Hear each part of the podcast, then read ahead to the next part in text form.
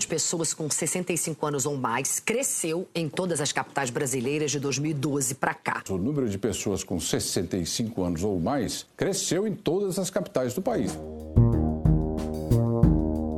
Idoso é ainda visto por muitos como aquela pessoa limitada, com dores por todo o corpo e sedentária. Essa visão já pode ser considerada antiquada, já que atualmente mais de 85% do público com mais de 60 anos possuem vida ativa, controlando as suas próprias decisões, principalmente na parte financeira. E é sobre isso que vamos falar neste episódio do Eureka Cast.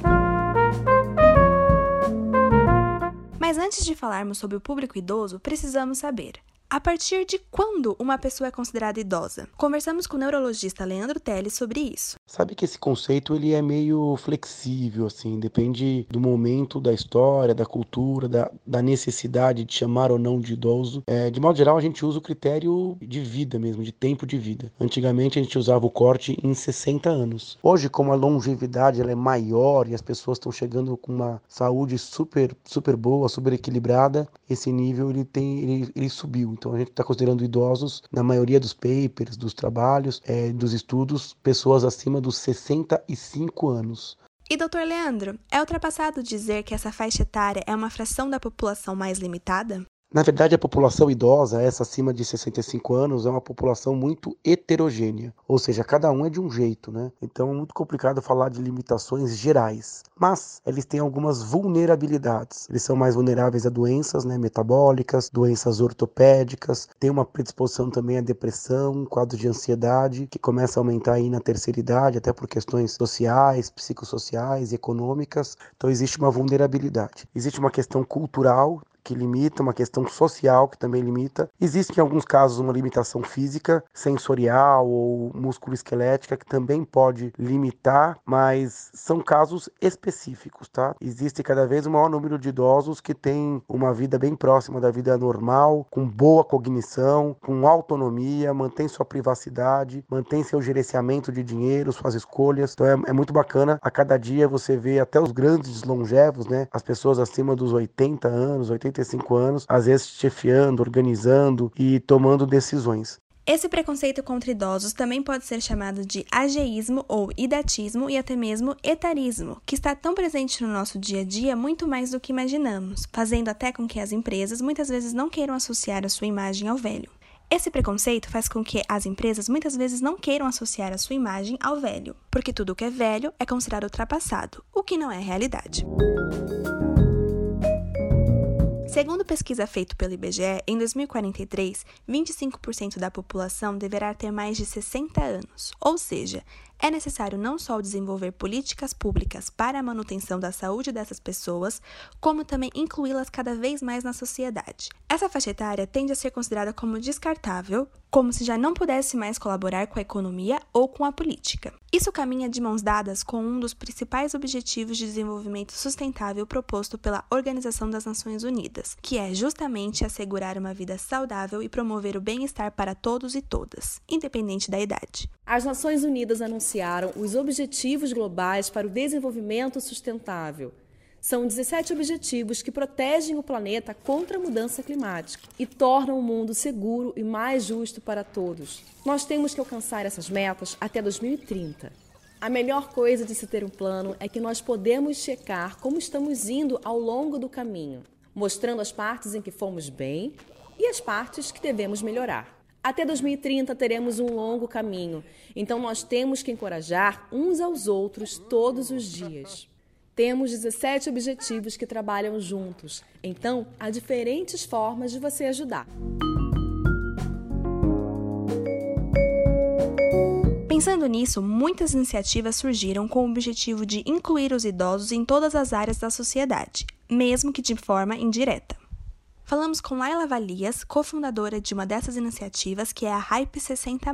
Além do apoio às empresas que querem entender e atender o público maduro, o Hype tem como missão fomentar o ecossistema da longevidade. Então a gente dá luz a um público que se sente mal representado pelas empresas, pela sociedade, pela academia, por todo mundo. Então, quando a gente dá visibilidade e a gente dá vez, voz e valor, que é a nossa missão dá vez, voz e valor ao público sênior, a gente sim beneficia a sociedade. Mas Laila, como é possível convencer outras empresas a investir no mercado nesse setor que vai muito além do mercado de saúde? Para convencer as empresas de que é necessário investir além do mercado de saúde no mercado da longevidade, a gente tem que apresentar números, fatos e dados. A gente mostrando que, por exemplo, no ano passado, na Black Friday, o consumo de tecnologia de celulares já foi maior para o público 60 mais do que qualquer outro, ou que essas pessoas vão de 5 a 6 vezes no ponto de venda, a gente começa a mostrar que o comportamento do consumidor maduro mudou tudo que a gente achava que antes era associado ao velhinho, né, ao público idoso, já não pode ser considerado hoje. E existe alguma vantagem para as empresas investirem nesse movimento financeiro das pessoas com mais de 50 anos, ou seja, na chamada economia prateada?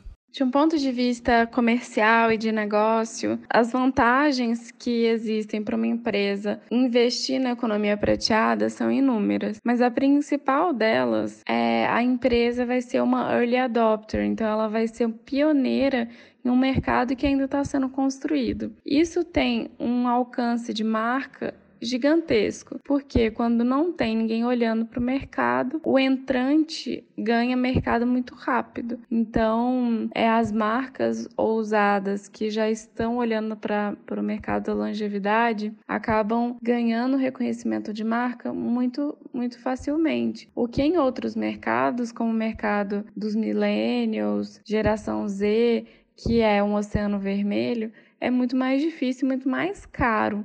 O Dr. Leandro aproveitou também para falar sobre a importância de se investir no mercado sênior e, assim como Laila, disse que os dois lados saem ganhando com o investimento nesse mercado. Eu acho que é, uma, é um ganha-ganha, né? Ganha os idosos por terem produtos mais adequados né, para sua pele, para o tipo de cabelo, roupas e calçados, até móveis e questões de utilidade doméstica que podem ser direcionados a essa população. Ganha também, obviamente, a indústria, já que é, uma, é, um, é um público em expansão, né? Que muitas vezes tem uma estabilidade econômica e muitas vezes prefere sim o uso de produtos que sejam direcionados a ele. Então, eu acho que isso faz parte de um direcionamento, é, de uma personalização aí, de, uma, de, uma, de um capricho para que o, o consumidor possa ter o produto mais relacionado à sua idade. Mas não são só as empresas que estão tentando recolocar os idosos no mercado. Os próprios estão tomando iniciativas para que isso aconteça. É o caso da Rosângela Marcondes, criadora de diversos projetos voltados para o público maduro. Em 2013, eu criei o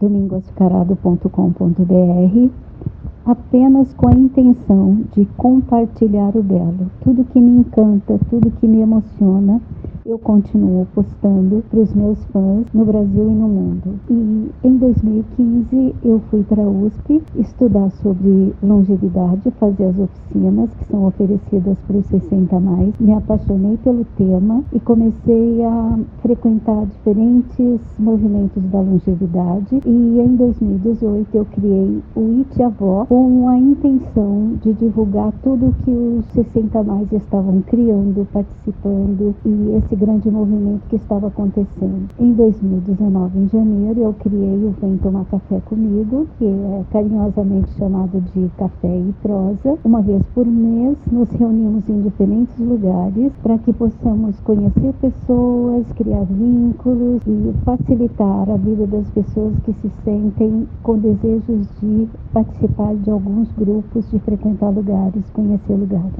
Quando eu criei todos os movimentos, a minha intenção era conectar mulheres singulares, criativas, empreendedoras, para que juntas a gente pudesse inspirar umas às outras, criar um movimento de vínculo forte, de amizade, de entendimento e que, e que as pessoas se sentissem animadas a frequentarem os lugares que frequentamos. Ser uma forma de estimular essas pessoas, de motivar essas pessoas para que não se sintam sozinhas e para que frequentem os lugares que normalmente são em, em locais muito fáceis de, de fácil acesso. Então a gente frequenta os lugares, a gente divulga os movimentos para que mais e mais pessoas possam vir para esses movimentos. E Rosângela, criadora de conteúdo, também vê a importância das empresas olharem para esse nicho do mercado. Diante de todo esse mercado que algumas empresas enxergam, é, muitos profissionais brilhantes,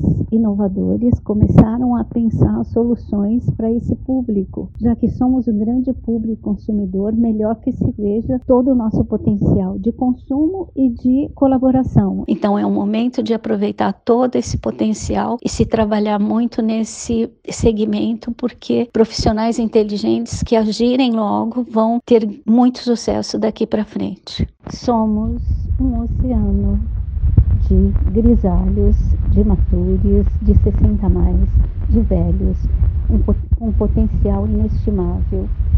Queremos muito que o mercado nos veja como grandes colaboradores, parceiros, empreendedores, é, então gostamos muito da ideia de que esse velho está preparado para voltar para o mercado, para colaborar com todos os movimentos. Para Laila, da Hype 60, que trabalha diretamente para a inserção deste público na sociedade, este mar de conhecimento pode ser muito benéfico e é necessário, antes de tudo, acabar com o preconceito. Eles são ativos, eles são digitais, eles estão no centro da economia, eles estão trabalhando, estão movimentando a economia, são influenciadores. Para mudar esse mudar essa, esse mindset que existe, a gente precisa ainda gerar muita informação, a gente precisa educar a sociedade. Isso passa por um trabalho enorme, principalmente de ajudar a mídia, de, de estabelecer conexão com a imprensa, para que a gente consiga mudar esse conceito da longevidade para uma coisa mais é, positiva, que até então tudo relacionado à velhice, ao envelhecimento, está muito associado à fragilidade e infantilização do velho. A gente tem que mostrar que a longevidade é algo positivo e que é um momento de muitas oportunidades e possibilidades. E a gente só vai conseguir fazer isso juntos: a imprensa, a iniciativa privada, a iniciativa pública e a academia. Todos juntos para mudar esse grande preconceito que é o preconceito que, infelizmente, todos nós, se a gente não mudar isso, todos nós vamos sofrer. E esse foi o Eureka Cast.